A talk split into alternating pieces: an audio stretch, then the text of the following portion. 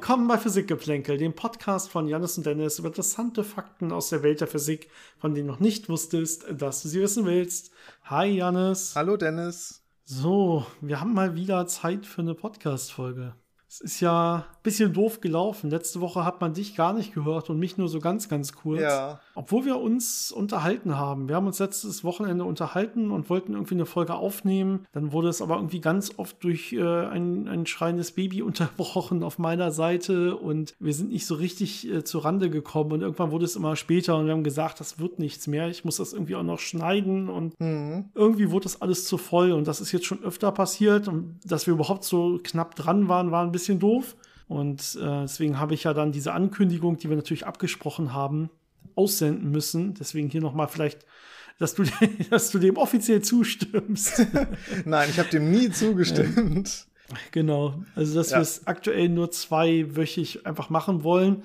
Wir probieren es einfach trotzdem äh, so oft wie möglich aufzunehmen, aber dadurch so ein bisschen Genau. Luft äh, zu geben für den normalen Alltag. Es ist aber eher, also es soll nicht dann weiter noch weniger und weniger werden und so ausklingen, sondern die Chance, ähm, wie ich glaube ich schon gesagt habe, ist relativ hoch, dass wir dann irgendwann wahrscheinlich auch wieder zu einem wöchentlichen, wöchentlichen Rhythmus zurückfinden werden. Aber ähm, aktuell lassen wir das erstmal auf unbestimmte Zeit so und ich hoffe, damit kommen alle klar. Das heißt allerdings nicht, dass die Podcasts dann entsprechend irgendwie doppelt so lang werden oder doppelt so gut recherchiert werden oder so, sondern genau das würde dann ja wieder diesen Effekt zunichte machen. Das heißt, es wird so sein wie immer, mal längere Folgen mit, mit größeren Themen und mal haben wir irgendwie weniger Zeit und machen irgendwie was Kürzeres oder reden viel über eure Fragen oder so. Das wird es alles weiterhin genauso geben.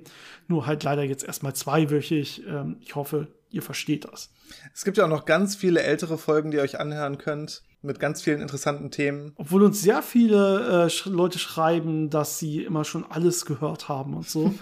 ähm, aber meistens kommen ja doch Fragen, die schon 300 Mal beantwortet wurden. Also einfach nochmal hören, das hilft bestimmt. Genau, genau. Zusätzlich muss ich, glaube ich, nochmal die jetzt auch die Fragen ansprechen, die uns erreichen, denn die werden jetzt natürlich pro Folge quasi verdoppelt. Also die Anzahl, die uns erreicht pro Folge. Zumindest wenn ihr weiterhin so fleißig gute Fragen schreibt wie bisher. Weil die natürlich jetzt immer zwei Wochen Zeit haben, um aufzulaufen. Das heißt, wahrscheinlich werden wir darin, je nachdem, wie viel uns dann jeweils erreichen, aber wahrscheinlich werden wir auch dazu übergehen müssen, nicht mehr alle Fragen immer zu beantworten, sondern auf die besten oder die, die am besten passen oder wie auch immer das dann wir das dann jeweils individuell entscheiden, äh, ja, zurückgreifen müssen. Das heißt nicht, dass die dann verloren gehen. Wahrscheinlich werden wir irgendwie einen Backlog einführen und die dann, äh, wenn hinten ein bisschen Luft ist, äh, weiter nach hinten schieben müssen und so. Aber ja, ich glaube, wir waren bisher wahrscheinlich der einzige Podcast, der irgendwie auf so ziemlich alle, nicht auf alle, okay, aber auf so ziemlich alle Fragen, die irgendwie passend waren, eingegangen sind. Und ja, ich glaube, das ist wahrscheinlich dann nicht mehr ganz zu machen, aber wir werden uns weiter sehr bemühen und es wahrscheinlich ungefähr so behalten, wie wir es jetzt auch haben.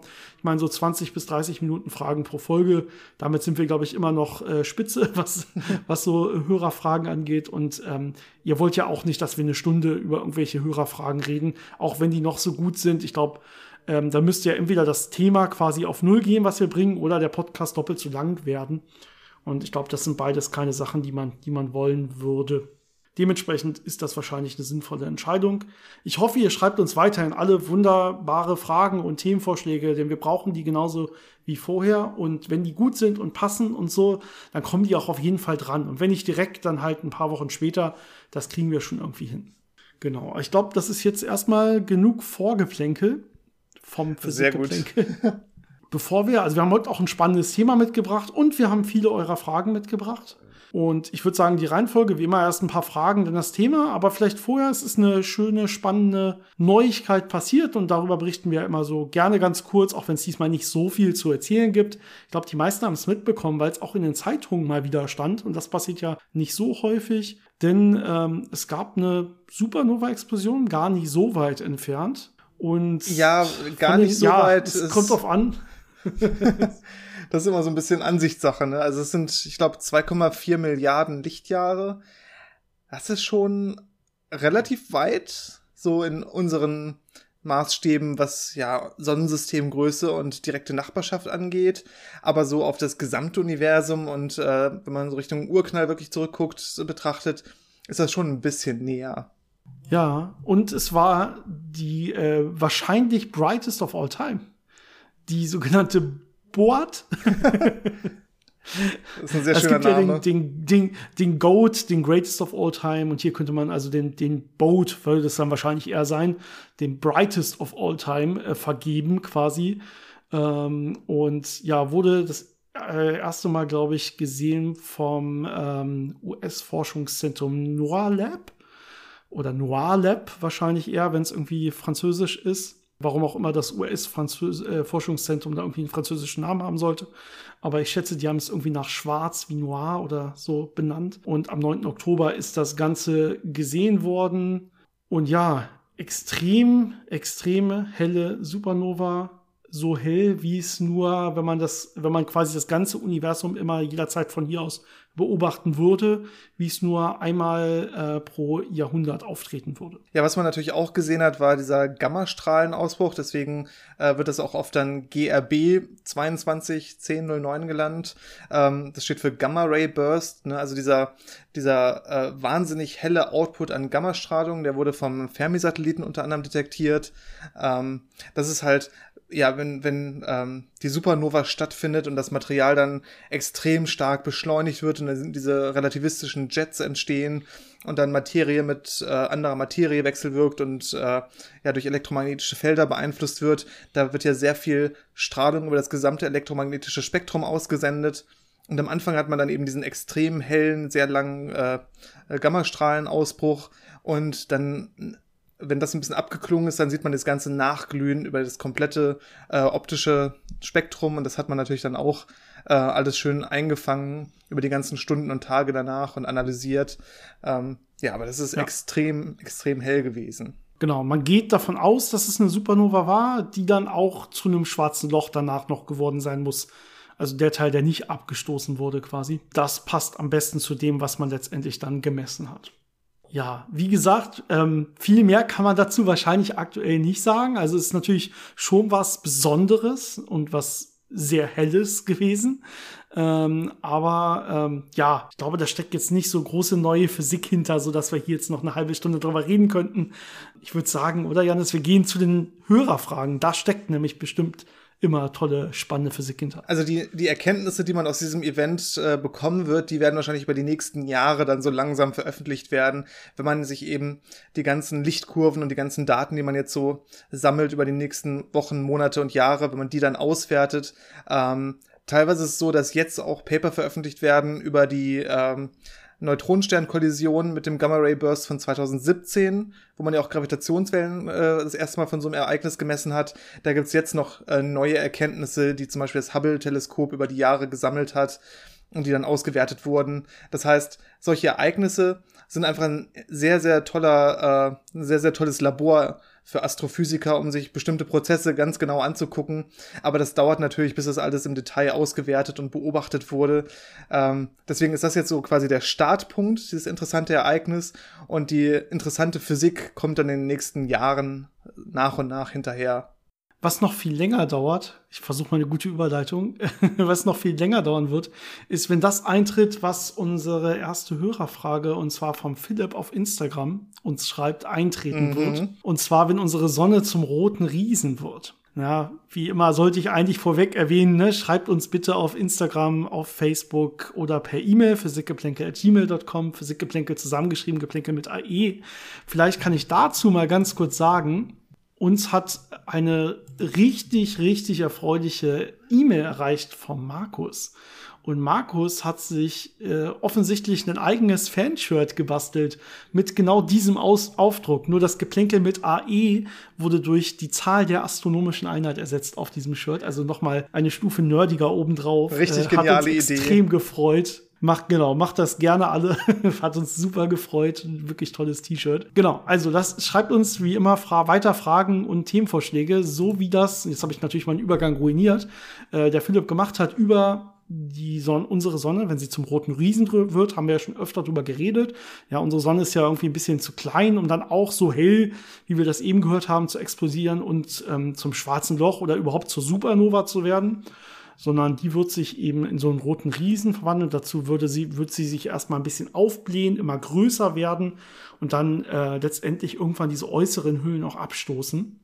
Und äh, Philipp hat sich jetzt gefragt, wie sieht das eigentlich aus mit den Gasplaneten, die wir bei uns im Sonnensystem haben? Die liegen zwar ein bisschen weiter außen, ja, um, aber da wird ja wahrscheinlich der Sonnenwind deutlich stärker werden. Würde ich jetzt auch erstmal von ausgehen. Und die Frage ist jetzt, was wird da passieren? Werden quasi, wird da jetzt die ganze Atmosphäre, diese Gasatmosphäre weggetragen? Wird der ganze Gasplanet weggetragen?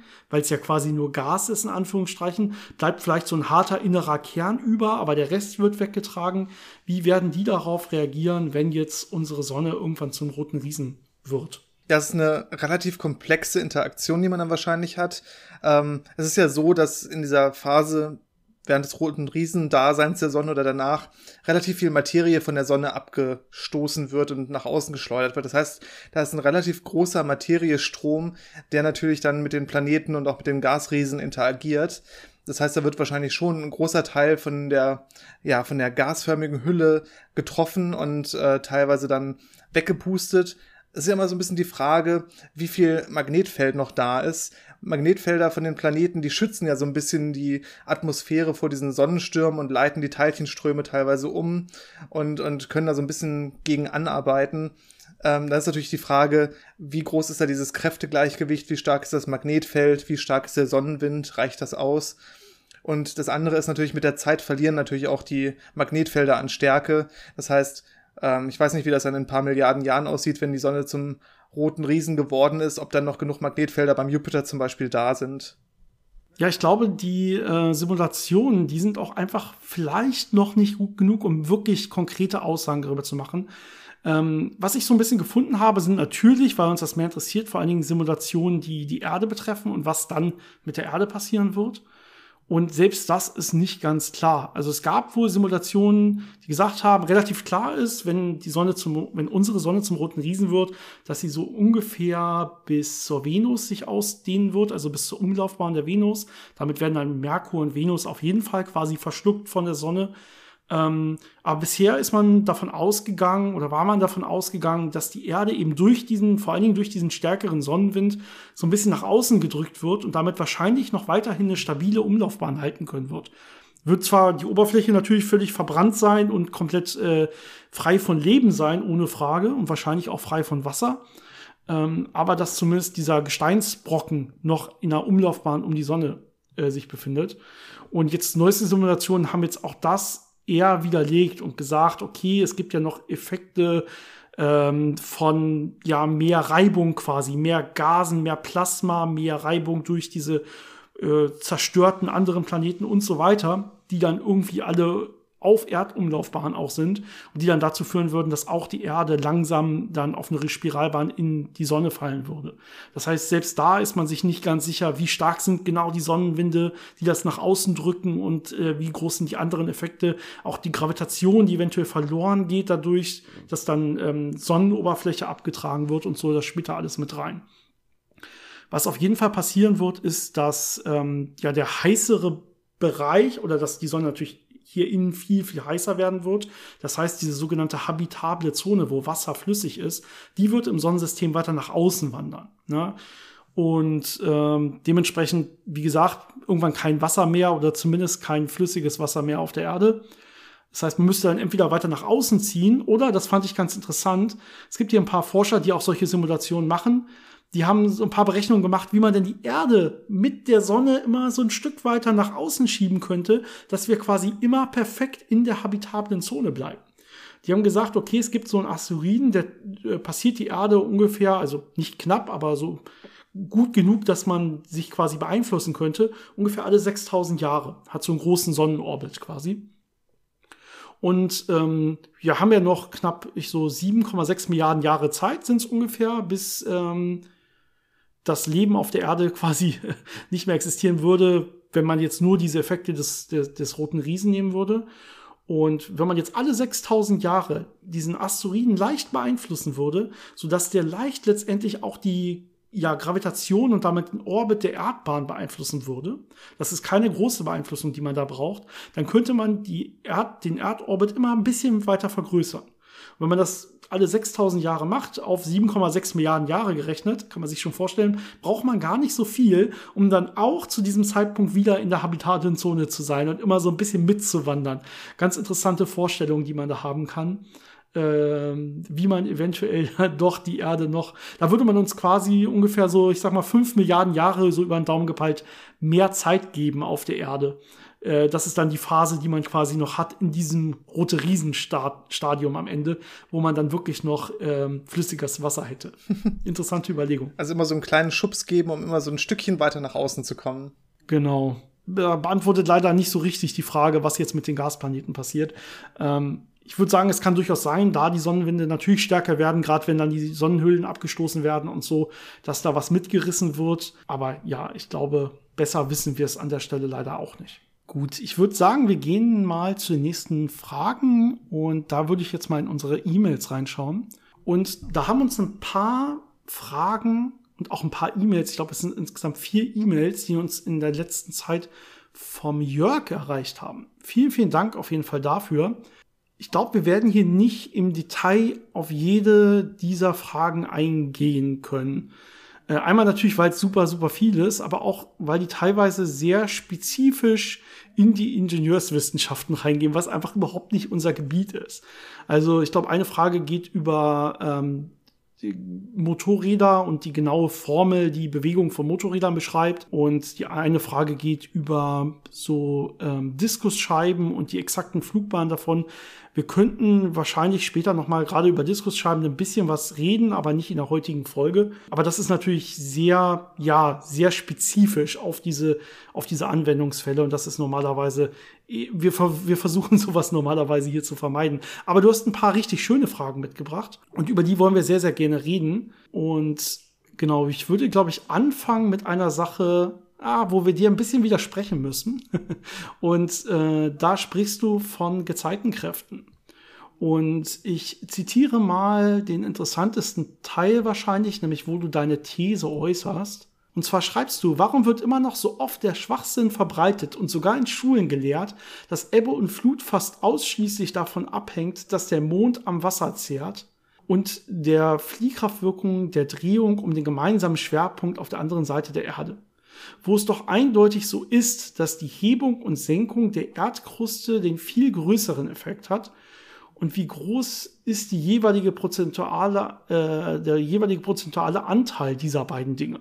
Wenn du hier selber nach einem prozentualen Anteil fragst, es gibt viele Paper, die sich über diesen Punkt, den du machst, Gedanken machen. Also natürlich ist es so, dass die Gezeitenkräfte durch Bewegung von Erde und Mond zueinander auf der Sonnenbahn nicht nur am Wasser ziehen und nicht nur Kräfte, Gezeitenkräfte auf das Wasser haben, sondern natürlich auch auf die Erdkruste, so wie du das schreibst, und auf die gesamte Erde natürlich. Und dementsprechend kann man natürlich auch Berechnungen machen und Messungen machen und Paper dazu schreiben und so weiter. Wie ist das eigentlich mit der Erdkruste und wie wird da teilweise sogar auch die Erde selber ein bisschen durchgewalzt durch diese Gezeiteneffekte? Es ist aber in allem Seriösen, was ich gefunden habe, so, dass diese Effekte deutlich, also die diese Effekte auf das Wasser haben, deutlich, deutlich kleiner sind. Und man kann sich das schon vor, äh, vorstellen, als die Effekte, die es auf das Wasser selber hat. Denn ähm, ja, die Erdkruste ist ja viel stärker gebunden. Ja, also man kann sich schon vorstellen, wenn da jetzt so, so solche Kräfte auf fließendes, flüssiges Wasser wirken, dass das irgendwie einen deutlich größeren Effekt hat, als äh, wie es in deiner, wenn ich das richtig verstanden habe, E-Mail oder in deiner These so ist, dass die Erdkruste sich verformt und quasi das Wasser dem folgt, sondern dass man eigentlich stärkere Effekte sieht im Wasser aufgrund dessen, dass sie nur dieser, äh, dieser Krümmung der Erdkruste an der Stelle folgen was ja am Ende dann bestimmt, wie die Gezeiten genau aussehen. Das ist ja so eine Mischung aus, ähm, wie der Mond jetzt die, ja im Prinzip die Wasseroberfläche verändert, ne? also wie er diesen Wasserberg erzeugt und der sich dann so um die Erde walzt. Ähm, was man natürlich nicht damit verwechseln darf, dass einfach eine gleiche Wassermasse um die Erde gezogen wird, sondern es ist schon so, dass einfach das Wasser, was da ist, verformt wird und natürlich da auch ein bisschen, ja, ein Stück weit mitgenommen wird. Aber was dann eben einen ganz großen Einfluss darauf hat, ist, wie die äh, Geografie aussieht, wie der Meeresboden geformt ist, äh, wo Wasser denn überhaupt langfließen kann, ähm, wie viel Platz es hat, sich auszubreiten. Äh, teilweise wird Wasser dann von bestimmten Bereichen wieder reflektiert. Das heißt, der Mond versucht es äh, in eine Richtung zu schieben, da ist eine Küste, dann gibt es einen Schwapp zurück. Und ähm, das ist ja natürlich nicht so, dass das Wasser ruhig stand und der Mond jetzt angekommen ist und daran äh, plötzlich zieht, sondern es hat sich ja über Jahrmillionen eingependelt. Ähm, das heißt, mittlerweile hat man einfach so ein Muster an äh, stehenden Wellen, an Resonanzen, an bestimmten äh, ja, Mustern, an Wasserbewegungen, die sich einfach immer wiederholen und von den man kann es sagen, von den Wellenlängen, von den Resonanzfrequenzen in bestimmten Ozeanbecken abhängen. Das heißt, es ist einfach so, dass der Mond da ein bisschen Energie reingibt und diese stehenden Wellen dann aufrecht äh, erhalten werden. Das ist ein bisschen so wie so ein Pendel, das eine bestimmte Resonanzfrequenz hat. Und wenn ich jetzt nicht ganz äh, ungeschickt mit einer leicht anderen Frequenz daran wackle, ähm, dann kann ich trotzdem Energie darauf übertragen und diese ähm, Schwingung mit der Eigenfrequenz äh, angetrieben lassen. Und genauso kann man sich das auch so ein bisschen mit den, äh, ja, mit diesen äh, Gezeitenwellen vorstellen, dass der Mond das nicht einfach nur als einen Berg antreibt, sondern Energie in dieses äh, System aus äh, Resonanz, Wasserresonanzbecken reingibt und das dann eben aufgrund der Topografie und der Geografie dann da hin und her schwappt. Genau, ein Beispiel, äh, was äh, Jörg nennt, ist äh, in der Bay of Fundy in Kanada. Ich glaube, das ist relativ bekannt, weil es da eben extrem starke Tidenhübe gibt. Er schreibt selber von acht Meter bis so auch elf Meter oder so. Und ein Problem, dass irgendwie der Mond nie an der richtigen Stelle stehen würde, dass er da quasi Wasser reinziehen würde. Aber wie du gerade gesagt hast, ne, der, das Wasser wird nicht irgendwie, läuft nicht als eine Welle um die Erde und immer nur in die Richtung, wo der Mond ist, sondern es gibt diese Reflexionseffekte, diese Umweltseffekte und so weiter.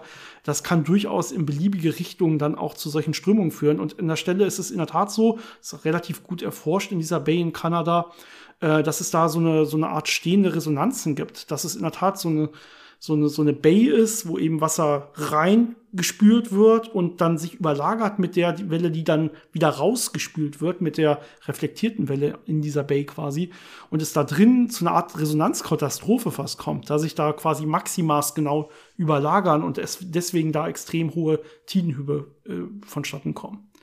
Na, jetzt kann man sich natürlich auch über, natürlich über das andere Argument nochmal Gedanken machen, wie sieht das überhaupt aus, wenn die Erdkruste sich verformt, würde dann Wasser überhaupt dieser Verformung folgen? Also im einfachsten Bild irgendwie, es entsteht so ein Erdkrustenberg, ja, ist ein neuer Berg quasi, würde jetzt Wasser diesen Berg runterfließen.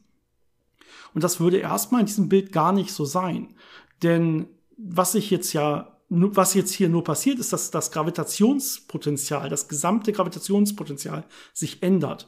Das heißt, da wo sich jetzt dieser Erdkrustenberg formt, würde auch das Wasser an der Stelle ja quasi hingezogen würden und entsprechend diesen Berg formen. Ja, das heißt, es würde sich durch diese Effekte gar nichts ändern. Es würde nicht jetzt irgendwas diesen Berg runterlaufen oder so, sondern das Gesamtgravitationspotenzial der Erde an dieser Stelle würde sich ändern. Es gibt natürlich Effekte, dass dann auch durch Verformung der Erdkruste äh, dann sich entsprechend auch Wasserstände und so ändern können. Und du hast ja nach einer prozentualen Sache gefragt. Äh, was ich so bei Papern gefunden hatte, waren, dass das irgendwie in der Größenordnung von so 60 bis 80 Zentimeter oder so sind. Ähm, nagel mich da jetzt nicht drauf fest, aber das wird wahrscheinlich sowas sein. Also das ist auf jeden Fall nicht in dem Bereich von 8 bis 10 Meter, die wir es da in dieser Bay haben. Das sind andere Effekte. Und äh, wahrscheinlich gibt's auch Orte, wo ähm, großer Anteil genau diese Krustenverschiebungen sein könnten. Keine Ahnung. Aber diese Gesamteffekte, die wir auf der Erde sehen, von, von, von Tidenhöhlen, von Ebbe und Flut und so weiter, von diesen Gezeitenkräften, das ist auf jeden Fall erstmal grundsätzlich hauptsächlich äh, wasserbedingt. Gut, ich gehe mal zu den weiteren E-Mails von Jörg. Wie gesagt, äh, du hast da ein paar geschrieben auch wirklich sehr, sehr spannende Themen. Ich fand das eben auch sehr, sehr spannend. Da eine kleine Zwischenfrage, die du in der nächsten E-Mail schreibst. Äh, da schreibst du äh, eine Frage zu kommenden Reaktorunfällen. Für wie intelligent haltet ihr die beiden AKWs auf der St. Andreas-Spalte? Sie sollen Erdbeben bis Stärke 7 Richterskala abkönnen, aber zum Beispiel die Beben von 1906 hatten etwa 7,8 bis 8,1. Und das ist natürlich deutlich, deutlich stärker. Das sind ja logarithmische Skalen, die wir hier betrachten. Ähm, das heißt, das würde doch ein Problem sein für die AKWs. Und ich glaube, Janis, das sehen wir genauso. Ne? Das ist keine kluge Idee. äh, sollte man lassen. Ich glaube, allgemein ist es so, da haben wir auch schon öfter drüber gesprochen, dass AKWs keine gute Sache sind. Ja, wir haben nicht mal das Endlagerproblem gelöst, aber das ist jetzt eine ganz andere Frage, ähm, die ja so mitten auf einer großen Spalte oder so zu bauen, ähm, wo es dann zu einer Häufung von großen Erdbeben kommt, ist, glaube ich, keine gute Idee. Das hat man ja auch bei äh, Fukushima gesehen, das ähnliche Szenario mit Erdbebengebiet und Tsunamigebiet äh, wenn man das dann nicht auslegt auf die maximal möglichen äh, oder zu erwartenden Ereignisse, dass es immer schief gehen kann. Ne?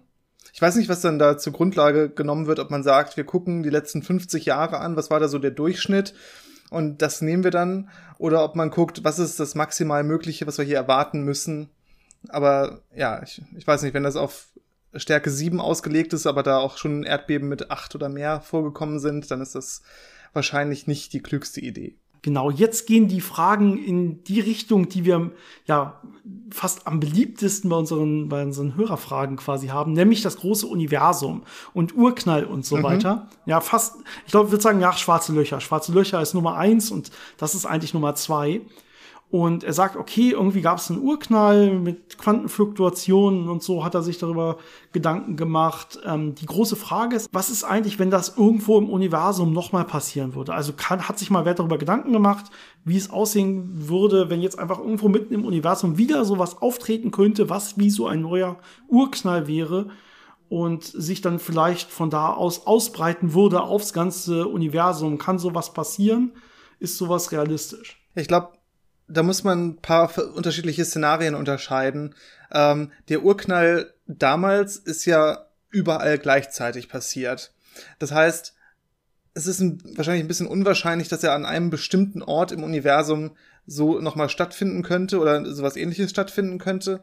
Es sei denn, äh, man geht davon aus, dass man einen wesentlich höherdimensionalen Raum hat, wo dann quasi aus einer anderen Dimension irgendwie wieder sowas entstehen kann, das dann irgendwo in einem Teil unserer Dimension, also in einem bestimmten räumlichen Bereich von unseren vier Dimensionen, äh, drei Dimensionen, wenn wir es räumlich betrachten, äh, dass dann da dann ja reinkommt und damit interagiert. Ne? Das ist dann so ein bisschen, wenn man so an diese Bran-Theorie denkt, über die wir auch, glaube ich, schon mal geredet haben, so diese Erweiterung von der String-Theorie, wo man dann so ja n-dimensionale Flächen hat, die miteinander wechselwirken und auf denen dann die ganzen Sachen passieren.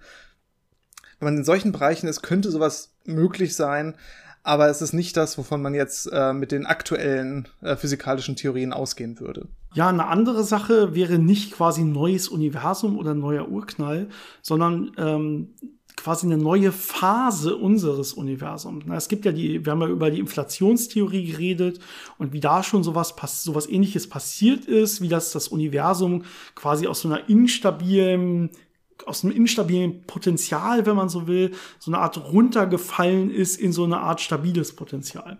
Und was jetzt sein könnte, was diese Theorien sagen, ein bisschen salopp gesagt, ist, dass dieser Zustand, in dem wir jetzt sind, ein lokal stabiler Zustand ist, aber nicht lokal der bestmögliche Energiezustand, den das Universum als Ganzes quasi erreichen kann.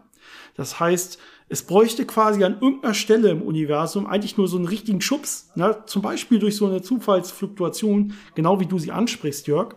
Wie gesagt, alles sehr hypothetisch, aber da gibt's halt Theorien, die wirklich sich darüber Gedanken machen. Und dann würde quasi von da ausgehend das Universum in diesen günstigeren Energiezustand fallen, in so eine günstigere Phase.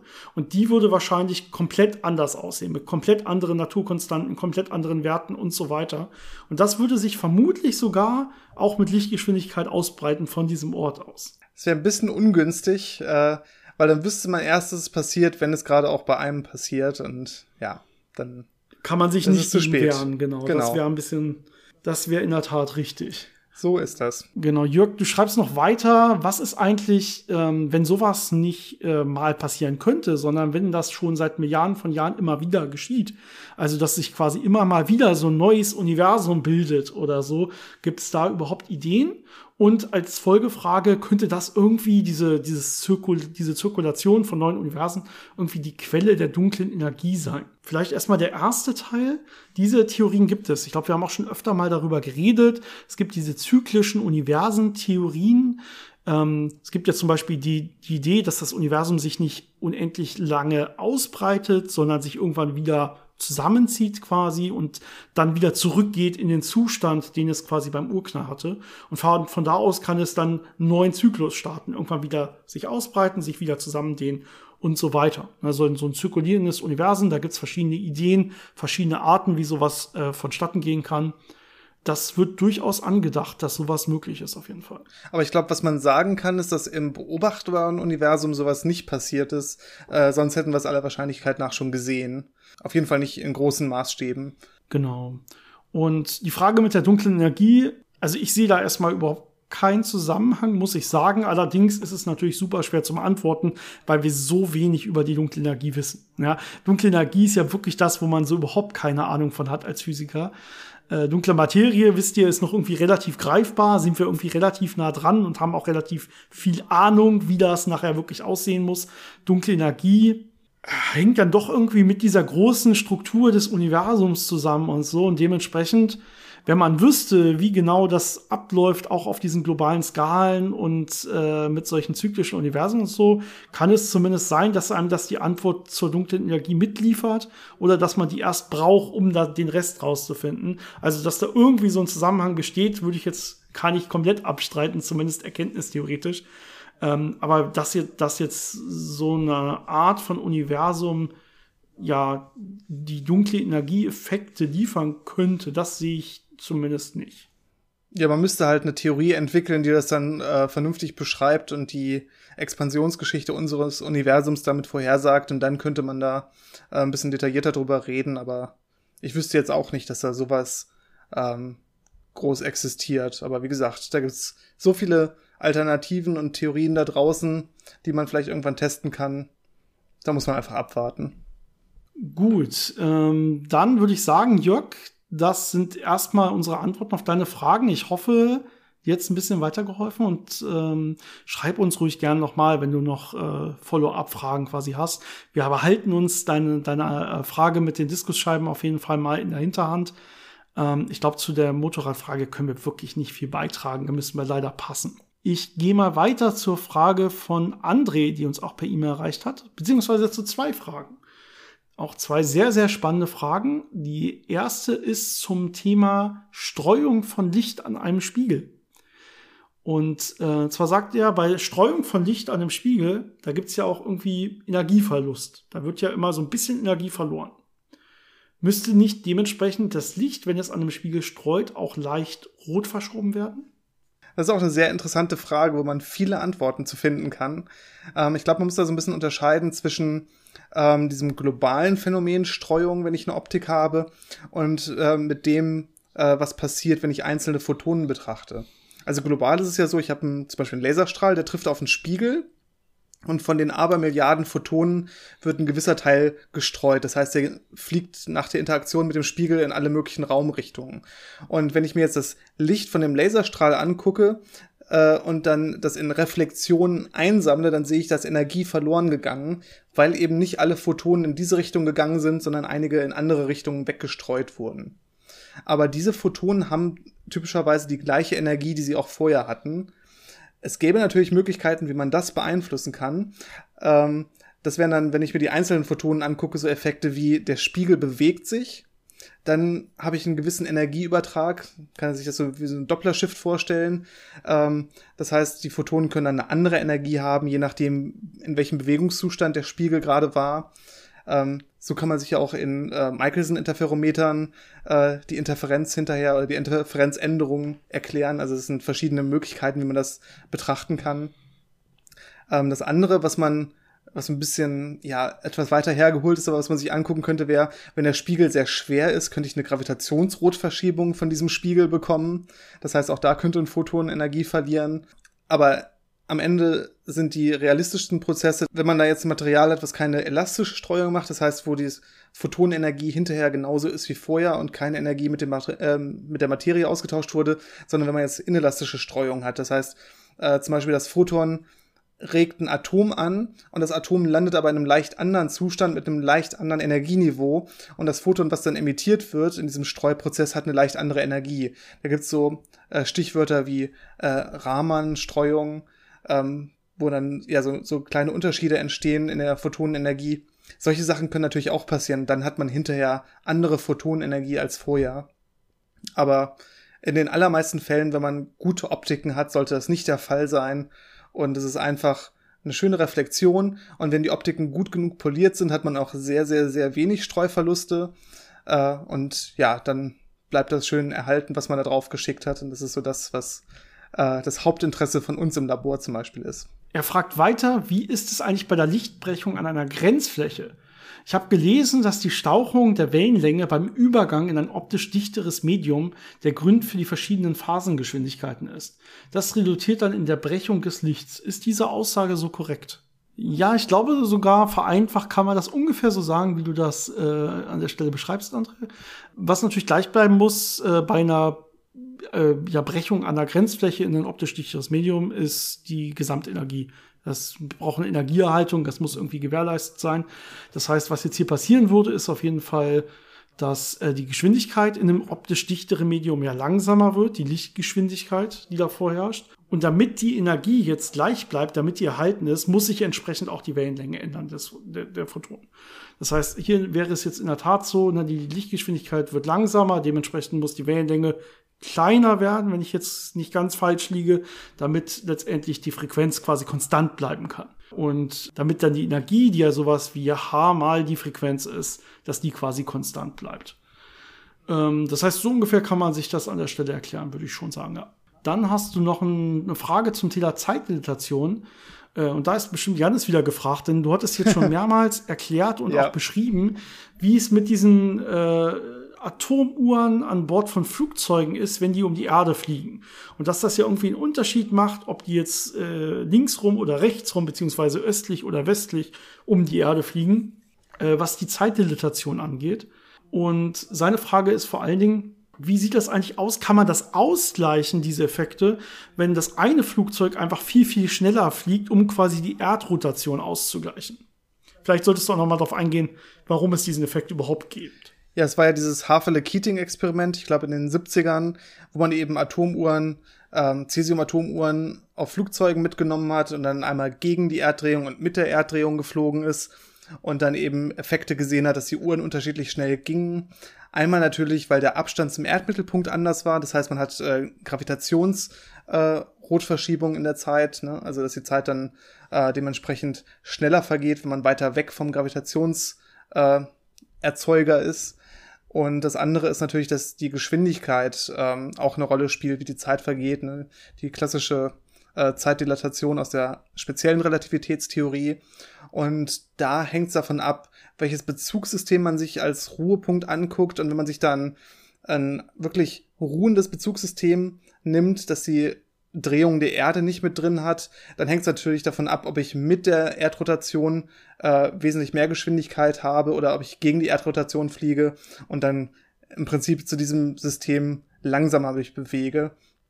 Und natürlich könnte man das ausgleichen, wenn man, während man gegen die Erdrotation fliegt, einfach so viel schneller fliegt, dass man diesen, dieses Defizit ausgleicht und dementsprechend dann den gleichen Effekt sieht. Ähm, aber das, das Ziel war ja nicht, dass, dass die Uhren hinterher synchron sind, äh, sondern man wollte eben zeigen, dass es einen Unterschied macht. Also das passt schon. Aber ja, wenn man, wenn man äh, das unbedingt machen möchte, braucht man ein relativ schnelles Flugzeug und dann könnte man das zeigen. Ich glaube, es müsste ganz schön schnell sein, ne? Also werden schon, werden schon Geschwindigkeiten, die wahrscheinlich, äh, wo, es, wo es schwer wird, das Flugzeug auf einer Höhe zu halten. Wenn man so will und es nicht, nicht weiter steigt oder abhaut oder Fluchtgeschwindigkeit kriegt oder so. Ganz so schlimm nicht, aber. Ja. Okay. Ähm, die nächste Frage kommt von Martin auch per E-Mail. Und äh, bevor er die physikalische Frage stellt, hat er noch eine Anregung oder ein paar, paar, paar verschiedene Anmerkungen und Anregungen. Aber eine Sache ist, und da möchte ich kurz drauf eingehen, er sagt, klar, wir haben ja immer unsere sehr langen Fragenblöcke, so wie auch diesen jetzt gerade. Und er ja, findet es ein bisschen, bisschen merkwürdig, dass die so lang sind. Sie sagen, ja, das ist ja genau unser Ding. Also, ne, das zeichnet ja diesen Podcast aus. Die sind absichtlich so lang. Äh, aber wir wollen sie eben nicht noch länger halten. Deswegen müssen wir sie jetzt ein bisschen künstlich ver verkürzen, verknappen quasi. Ähm, aber er tut sich mal ein bisschen schwer damit, ähm, diesen Punkt zu finden, wo die Fragen vorbei sind, wenn er nur mal kurz unser Thema hören möchte. Und ähm, dazu möchte ich ihm antworten und allen anderen auch, ich gebe mir seit relativ langer Zeit, nicht seit Anfang an, aber seit relativ langer Zeit bei so gut wie jeder Folge oder ich glaube bei jeder Folge Mühe, ähm, sogenannte Kapitelmarken zu setzen. Das heißt, ich habe Marken im Podcast, wo ihr ganz einfach entweder zu den Fragen springen könnt oder die Fragen überspringen könnt und per Knopfdruck quasi auf das Thema, auf die Zeitmarke des Themas springen könnt. Das sollten eigentlich alle modernen Podcast ähm, Apps oder Podcast-Plattformen unterstützen. Ja, also unsere native, wenn ihr es über unsere Homepage besucht, kann es auf jeden Fall. Ähm, aber auch die modernen, eigentlich sollten alle so Kapitelmarken unterstützen. Zur Not müsst ihr mal googeln, wie ihr bei euch die Kapitel, Kapitelmarken anzeigen könnt und wie ihr da draufklicken könnt. Ähm, aber bitte nutzt ruhig dieses Feature, wenn ihr vor allen Dingen nur an dem Thema interessiert seid. Alles wunderbar. Und dann könnt ihr auch mal, gerade wenn es irgendwie schnell gehen soll oder so, die Fragen eigentlich überspringen. Es kann sein, dass ich es ein oder andere Mal vergessen habe, aber meistens sollte es auf jeden Fall möglich sein. Jetzt aber dann doch zu seiner physikalischen Frage. Er schreibt, eines der größten Rätsel der Physik finde ich die Zeit. Nicht nur, was die Zeit ist, sondern auch, warum sie überhaupt läuft. Warum läuft die Zeit? Vielleicht sei hier schon mal zu gesagt, wir haben eine eigene Folge, natürlich, wir haben ja immer eigene Folgen, in dem Fall eine eigene Folge über die Zeit gemacht. Und zwar kurz raussuchen, 83, Nummer 83, was ist Zeit? Äh, eine Physikgeplänkel-Folge drüber, um das nochmal im Detail zu beschreiben. Ähm, aber es geht bei ihm weiter und das ist vielleicht äh, jetzt ein bisschen spannender an der Stelle. Er schreibt, das Universum dehnt sich aus. Wenn sich der Raum ausdehnt, müsste sich dann nicht auch die Zeit als Teil der Raumzeit mit ausdehnen. Und analog zum Raum, je weiter zwei Raumzeitpunkte von, zeitlich voneinander entfernt sind, desto schneller relativ zwischen den Punkten läuft vielleicht deshalb die Zeit, weil sich die eben entsprechend ausdehnen muss. Vielleicht kann ich mal anfangen. Janis, du kannst bestimmt gleich was dazu sagen, aber ich glaube, dass das nicht so läuft. Ich glaube, diese Aus, also die Ausdehnung ist wirklich an der Stelle keine Ausdehnung der Raumzeit, sondern eine Ausdehnung des Raumes. Die, diese Ausdehnung des Universums. Ähm, und die hängt, die hat erstmal nichts damit zu tun, dass die Zeit zwischen weit entfernten Punkten schneller verlaufen sollte. Ja, und das zweite ist vielleicht ganz allgemein gesagt, äh, es hat schon seinen Grund, warum die Zeit eines der großen Mysterien der Physik ist ähm, denn so richtig viel verstehen wir ja immer noch nicht darüber. Ähm, zum Beispiel auch in der Quantenmechanik ist das immer noch so eine Geschichte. Wie kommt die Zeit da wirklich rein? Ist sie ein vernünftiger Operator oder was macht man genau damit? Und auch in den anderen Bereichen ist das immer noch so ein bisschen, ja, schwierig. Es gibt viele Theorien darüber. Es gibt dann diese einfachen Ansätze mit äh, Entropie. Das heißt, man sagt, äh, das, äh, wo die Sachen sich am wahrscheinlichsten hin entwickeln, das ist dann auch die Zeitrichtung. Ähm, aber ja, am Ende des Tages ist es halt eine sehr, sehr komplexe Geschichte. Ja, wir haben auch schon über so lustige Experimente berichtet, wo man Kausalitäten äh, gar nicht mehr feststellen kann, sondern teilweise miteinander verschränken kann. Also das, was vorher passiert und was nachher passiert, verschränkt mit dem Zustand, das andere ist vorher passiert und das andere ist nachher passiert. Und dann kann man das quasi auch physikalisch gar nicht mehr sagen, was Zeit jetzt wirklich ist. Das heißt, ja, diese, diese Entropieansätze und so auf einem makroskopischen Skalen und so macht das wahrscheinlich Sinn. Aber wenn man dann irgendwie näher reingeht, mehr reingeht in die Quantenmechanik und so, da ist es wirklich ein großes Mysterium noch. Was ist genau Zeit? Was sind ja Kausalitäten und so weiter? Das ist nicht ganz geklärt. Gut, Janis, ich würde sagen, wir machen noch eine Frage für heute. Mhm. Und wir haben zwar noch weitere, aber wir, wir verschieben die auf jeden Fall und äh, wählen dann gegebenenfalls äh, nochmal die passendsten aus. Die letzte Frage für heute finde ich eine super spannende Frage. Und zwar hat uns die vom Dominik erreicht. Und ist gleichzeitig eine super schwierig zu beantwortende Frage mal wieder. Also müssen wir mal gucken, inwieweit wir das näher bringen können. Er schreibt, er ist angehender Physiklehrer und steckt gerade mitten im Staatsexamen und er hat Fa äh, Fragen zur Vorbereitung zum Thema Pauli-Prinzip haben wir ja schon, glaube ich, öfter mal drüber geredet. Pauli-Prinzip können wir gleich dann entsprechend nochmal erläutern. Er, fra er, fragt, was genau verursacht die Abstoßung zwischen Fermionen mit gleichem Spin? Das wäre ja dieses Pauli-Prinzip quasi.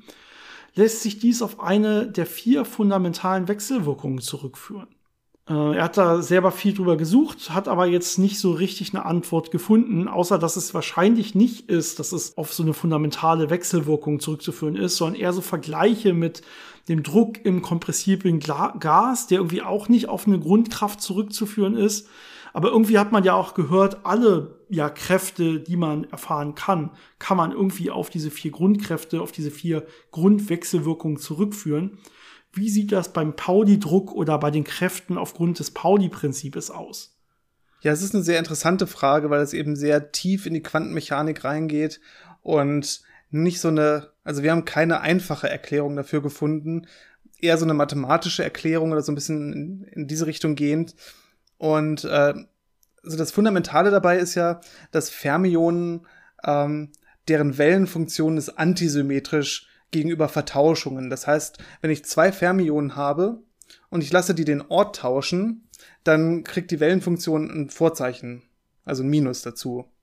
Und das funktioniert so lange gut, bis diese Fermionen in dem gleichen Zustand sind, also am gleichen Ort oder sonst ununterscheidbar sind. Ähm, dann wäre es so, dass wenn ich das jetzt quasi ja invertiere, spiegle, und dann dieses negative Vorzeichen dazu kriege, aber ich habe trotzdem wieder den gleichen Zustand wie vorher, dann kann das einfach nicht sein. Sowas funktioniert nicht. Da muss der Zustand quasi null sein, also nicht existent sein. Das heißt, ja, diese fundamentalen Eigenschaften von dieser Statistik, von diesen Wellenfunktionen, äh, erlauben es einfach diesen Fermionen nicht am gleichen Ort zu sein. Und die können da neutral sein, also ohne elektromagnetische Ladungen. Ähm, Gravitation ist ja eh äh, nicht abstoßend. Ähm, ja, ich glaube, die können auch ohne ja. irgendwelche anderen Ladungen sein. Das ist ja alles nicht vorausgesetzt. Es ist einfach wirklich äh, in der Quantenmechanik inhärent drin, dass Teilchen, die dieser Statistik gehorchen, dass die einfach dann nicht am gleichen Ort sein können, weil eben ja diese Symmetrieeigenschaften da drin sind. Aber ich glaube, das kennt jeder vom Aufbau der Atome zum Beispiel. Ne? Da hat man ja die diese Elektronenschalen und man sieht dann, dass die irgendwie nur so und so viel Elektronen pro Schale, das geht und die dann langsam die Schalen nach oben entfüllen. Das ist alles auch mit Grundlage dieses Pauli-Prinzips oder eben dieses Verbotes, dass da zwei Elektronen in dem, mit denselben Eigenschaften im selben Energiezustand sein können. Ansonsten würden ja alle einfach im niedrigsten Energiezustand sitzen und fröhlich sein. Aber eben genau aufgrund dieses Pauli-Prinzips, was du gerade beschrieben hast, ist das eben nicht möglich. Und es kann immer nur ein so ein Elektron geben pro Zustand quasi, der möglich ist. Bei Bosonen, den anderen Teilchen äh, mit ganzzahligen Spins, da funktioniert das ja. Die können ja alle sich am gleichen Ort sammeln mit den gleichen Eigenschaften. Dann kriegt man so ein Bose-Einstein-Kondensat genau. irgendwann. Aber bei Fermionen ist eben diese grundsätzliche Eigenschaft, dass das nicht so ist. Und ob das jetzt eine statistische Eigenschaft ist, wie du eben gesagt hast, wie bei einem Gas mit der Kompression, wo ja auch die Wechselwirkung erstmal gar nicht berücksichtigt wird, sondern einfach nur statistisch geguckt wird, äh, wie sortiert sich das da, oder ob das jetzt wirklich eine fundamentale Eigenschaft von diesen Wellenfunktionen ist, dass diese Aufenthaltswahrscheinlichkeiten sich einfach nicht so äh, verformen oder verhalten können, dass eben zwei Teilchen am gleichen Ort sind, äh, sind wir uns nicht ganz sicher. Da müsste man wahrscheinlich noch mal viel, viel tiefer reintauchen, aber so in den typischen äh, Textbüchern und so ist es einfach die Tiefe mit der Begründung, ähm, ja, es ist antisymmetrische Wellenfunktion, was aus der Beschreibung folgt, deswegen können die nicht am gleichen Ort sein. Und anscheinend äh, ist das, ist dieses Verbot quasi so stark, dass es wirklich zu einer Abstoßung führt, ne? zum Beispiel bei Neutronensternen, äh, deren Kollaps im schwarzen Loch davon ja aufgehalten wird, dass diese Neutronen nicht alle am gleichen Ort sein dürfen, eben wegen diesem Pauli-Prinzip. Ähm, das heißt, es hat ja schon irgendwie wirklich ähm, kraftähnliche Auswirkungen, aber ohne dass da eben äh, fundamentale Naturkräfte daran beteiligt sein müssen. Ja, das, das geht halt sehr tief wieder in die Quantenmechanik, ne? Und da braucht es eben ja, da, da gelten noch andere Regeln. Da muss man sich dann angucken, was machen die Wellenfunktionen meiner Teilchen. Und die Wellenfunktion von so einem Fermion kann da eben gar nicht sein an der Stelle. Die wird einfach woanders sein. Die wird einfach woanders quasi hingehen, wenn man so will. Und ähm, so kann man sich das vielleicht vorstellen, ohne dass da eine Kraftwechsel wirken muss. Denn es ist in der Tat so, wie du gesagt hast. Ähm, dass da, ja, so wie man das sieht, keine fundamentale Kraft wechselwirkt, obwohl man offensichtlich so eine Art Kraft wahrnehmen würde, äh, die ja dann sogar so einen Druck erzeugen kann. Man sieht einfach, wenn man so ein System hat und da kommen mehr von solchen Teilchen rein, ähm, dann wird letztendlich die Gesamtenergie quasi erhöht, was letztendlich dann zu einer Art Abstoßung führen würde nach außen. Aber auf diesem quantenmechanischen Level, auf dem man dann gucken muss, ja, da, da, da kann man diese Bahnen quasi erklären der Teilchen, ohne dass man eine weitere Kraft braucht. Das wäre wahrscheinlich die einfachste Erklärung. Aber wie schon anfangs angedeutet, wird es auch nicht viel einfacher. Ist leider ein sehr kompliziertes Thema. Ja, vielleicht muss man da einfach mal so die äh, etwas besseren Quantenmechaniker irgendwo aufsuchen und die fragen. Zum Beispiel aktuell Nobelpreisträger. Äh, vielleicht wissen die das ja. Ja, genau. Also spätestens, wenn es was mit Verschränkung zu tun hat, dann wissen die auf jeden Fall Bescheid, weil das war ja deren Spezialgebiet. Ja, aber die wissen auch bestimmt sonst alles über Quantenmechanik. Äh, und jetzt probiere ich wieder so einen tollen Übergang. Apropos Quantenmechanik. ja, das ist der oh, Quantensino-Effekt. Ähm, war übrigens auch mal eine Frage. Jetzt habe ich leider nicht mehr rausgesucht, von welcher Hörer oder Hörerin das mal kam.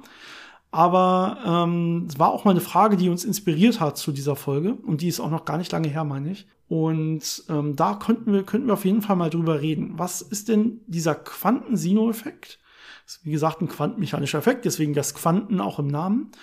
Und ja, da kann man ja auch richtig, ja, unfassbar unglaubliche Sachen mit erreichen letztendlich.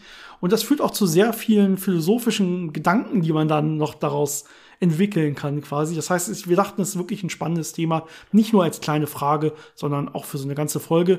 Auch wenn wir jetzt schon relativ lang dabei sind und ähm, ja, mal gucken, wie knapp wir es dann wirklich halten können, Jans. ja, ich glaube, die Grundaussage, die man schon mal gehört hat dazu, ist ja, ein Topf, den man beobachtet, der kocht nicht. Das heißt, ein System, uh, das man beobachtet, hat das man misst, gehört, ich bin mir nicht sicher, aber sie ist auf jeden Fall toll.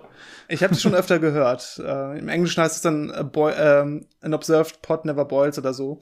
Ähm, mhm. Das heißt, wenn man ein System beobachtet oder misst in der Quantenmechanik, ähm, dann legt man ja einen Zustand fest, einen Eigenzustand durch diese Messung. Und wenn man das kontinuierlich macht oder schnell genug, oft genug macht, dann hat das System zwischen diesen Messungen keine Zeit, sich in einen anderen Zustand weiterzuentwickeln. Das heißt, es bleibt dann quasi in diesem einen Zustand gefangen, weil ich es die ganze Zeit beobachte, weil ich das messe. Genau, also versuchen es mal ein bisschen runterzubrechen und das zu erklären, indem wir vielleicht mal ein ganz einfaches System nehmen. So ein, so ein Quant quantenmechanisches System aus zwei Zuständen. Und das System kann jetzt quasi vorliegen in dem einen Zustand A oder in dem anderen Zustand B. Na, und äh, jetzt sind wir ja in der Quantenmechanik. Das heißt, äh, es ist nicht ganz klar in A oder ganz klar in B, sondern es kann irgendwie eine Überlagerung aus A und B sein. Und jetzt würde mir die Wellenfunktion jeweils sagen, mit welcher Wahrscheinlichkeit, wenn ich es jetzt messen würde, ist es gerade in A und mit welcher Wahrscheinlichkeit ist es, wenn ich es jetzt messen würde, gerade in B. Und ähm, das kann sich verändern mit der Zeit. Das ist so eine Zeitevaluation der Wellenfunktion. Das heißt, es kann sein, dass es zu einem Zustand gerade mit quasi 100% in A ist und mit 0% Wahrscheinlichkeit in B. Und jetzt würde sich das entwickeln. Das ist das, was du gerade meintest. Das heißt, so ein Zustand kann sich jetzt langsam von A nach B rüber entwickeln. Das heißt, würde jetzt irgendwie 90, 10, 80, 20 und so weiter, würde das Ganze so rüberschwappen, bis ich irgendwann eine Wahrscheinlichkeit habe von 100 Prozent, wenn ich da dann gucken würde, dass es in B ist und von 0 Prozent, dass es in A ist. Und normalerweise sind das so oszillierende Prozesse. Das heißt, ähm, wenn ich das richtig präpariere, jetzt, wenn ich das wirklich in einem Experiment habe, würde das so hin und her wandern. Immer Wahrscheinlichkeit A und B und A und B.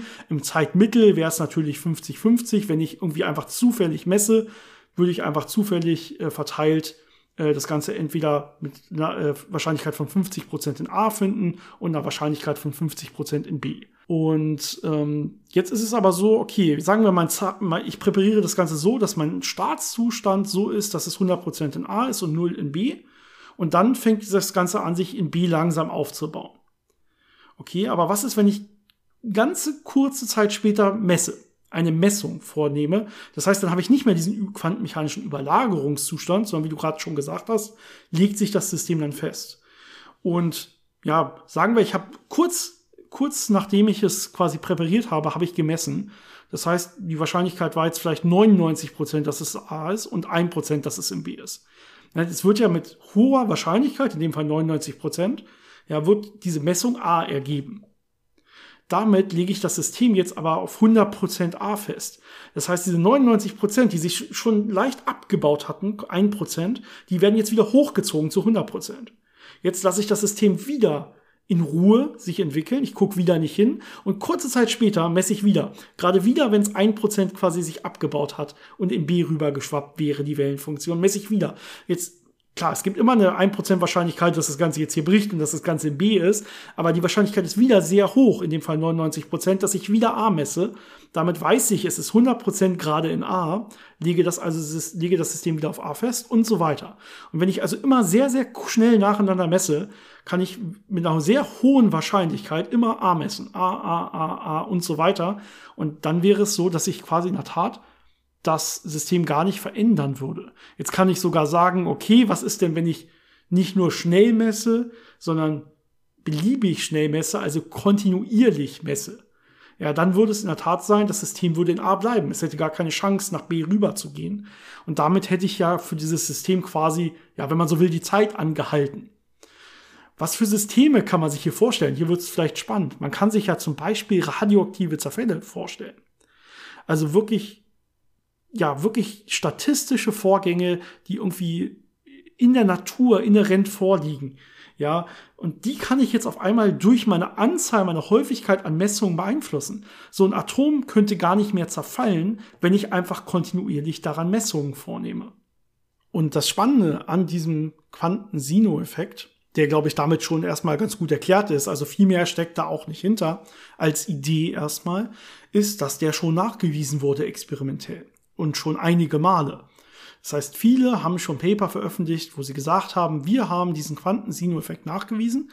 In dem Fall nicht durch eine kontinuierliche Messung das Ganze komplett gestoppt, sondern dass man einfach diese Übergangswahrscheinlichkeiten verringert hat, indem man einfach kontinuierlich relativ knapp nacheinander gemessen hat und gesagt hat, ähm, ne, statt dass dieser Übergang irgendwie dann 50% bei A und 50% bei B liegt, lag er zum Beispiel 80% bei A und 20% bei B oder so. Oder dass dieser Übergang entsprechend länger dauert, dass er sich verzögert hat oder so, je nachdem, wie man das Experiment genau aufbaut.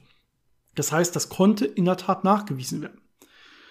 Und das heißt, man würde jetzt denken, okay, ist ein wirklich interessanter Effekt. Da würde jetzt ja ganz viel draus folgen. Philosophisch erstmal, warum gibt es dann überhaupt irgendwas, was sich bewegt, wenn ja irgendwie alles kontinuierlich natürlich irgendwie gemessen wird, weil ja alles nach außen wechselwirkt mit der Umgebung.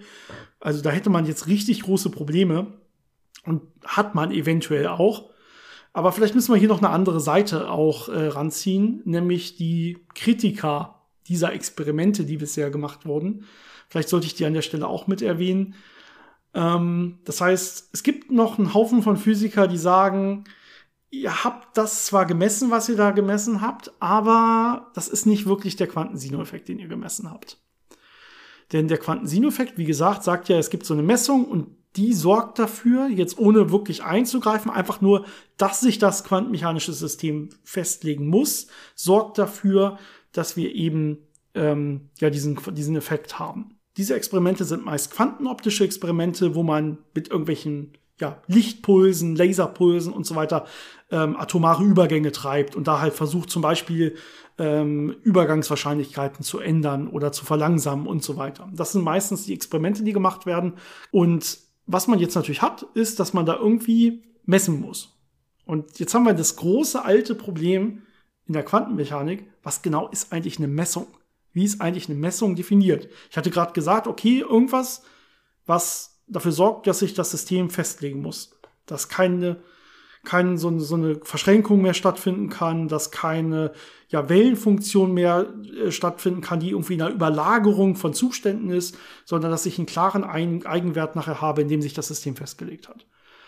Aber wenn ich da jetzt Lichtpulse zum Beispiel reinschiebe, äh, reinschieße und die zum Beispiel messe dann durch Absorption oder so, dann beeinflusse ich damit auch das gesamte System wieder.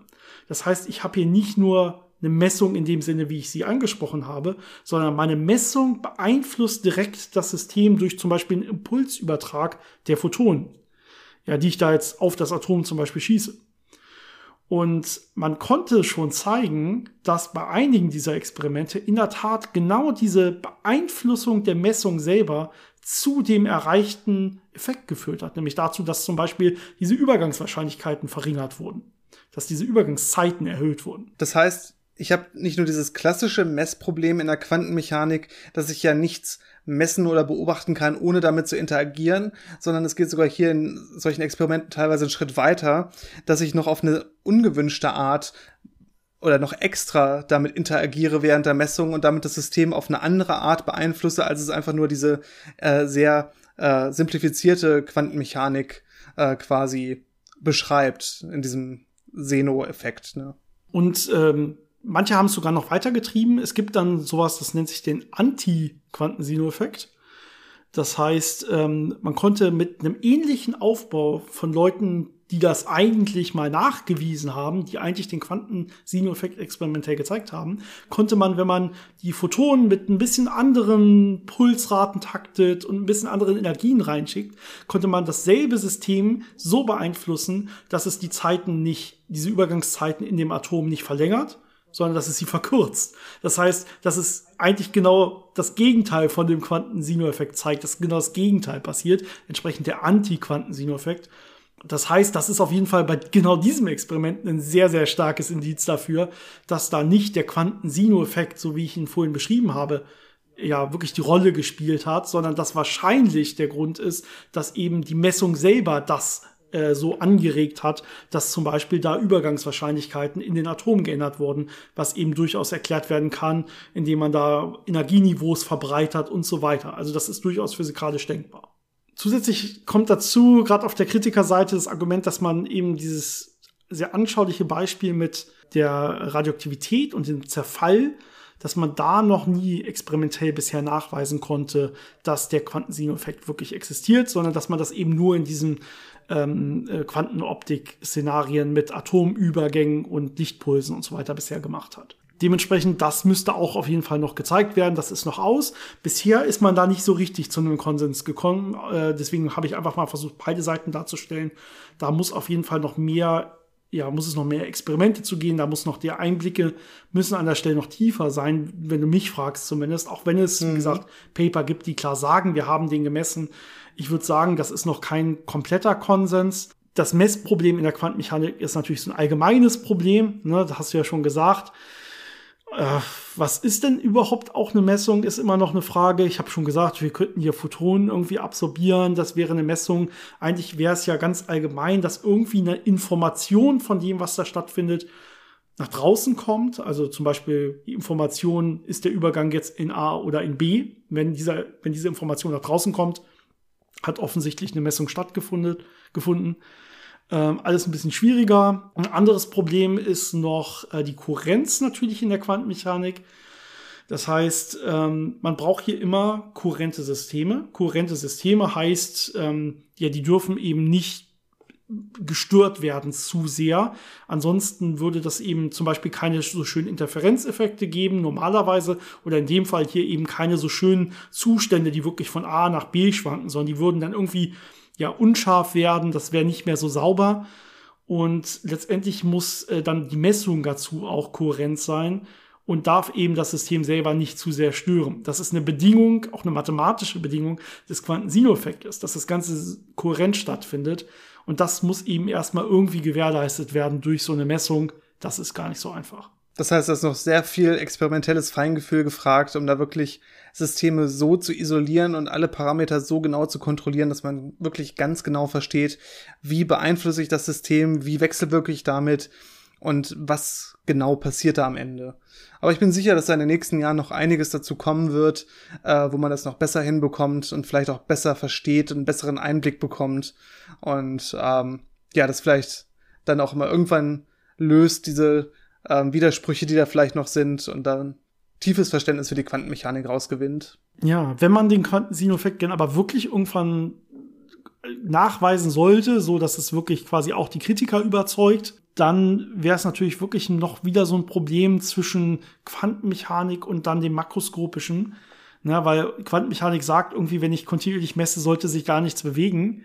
Aber im makroskopischen kann ich ja auf irgendwas gucken und es bewegt sich. Ne, das heißt, irgendwie mache ich eine Messung ähm, aber es kann sich ja bewegen. Das heißt, irgendwo muss es da so einen Übergang geben wieder vom mikroskopischen zum makroskopischen, wo sich irgendwas ändert.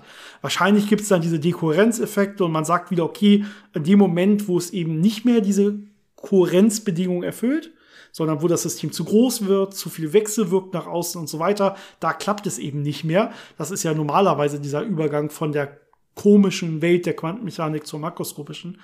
Aber das hätte dann quasi noch einen neuen Touch. Da müsste man dann wieder noch mal eine neue Sache hinzufügen. Gut, Janis, Folge ist relativ lang. wir wollten uns ja kurz fassen. Ich würde sagen, lass uns für diese Woche das Ganze beenden. Genau. Ich hoffe, es hat allen gefallen.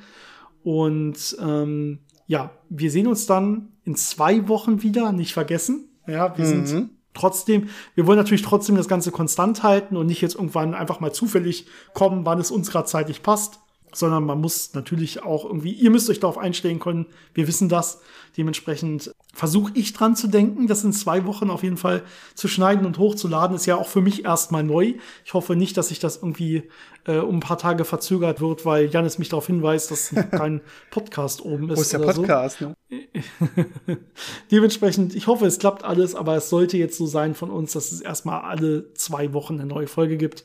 Ich hoffe, ihr freut euch auf nächste Folge. Wir sehen uns dann in zwei Wochen hoffentlich gesund und munter alle wieder, beziehungsweise hören uns wieder, besser gesagt. Und ja, habt wie immer noch eine wunderschöne Zeit. Macht's gut. Bis zum nächsten Mal.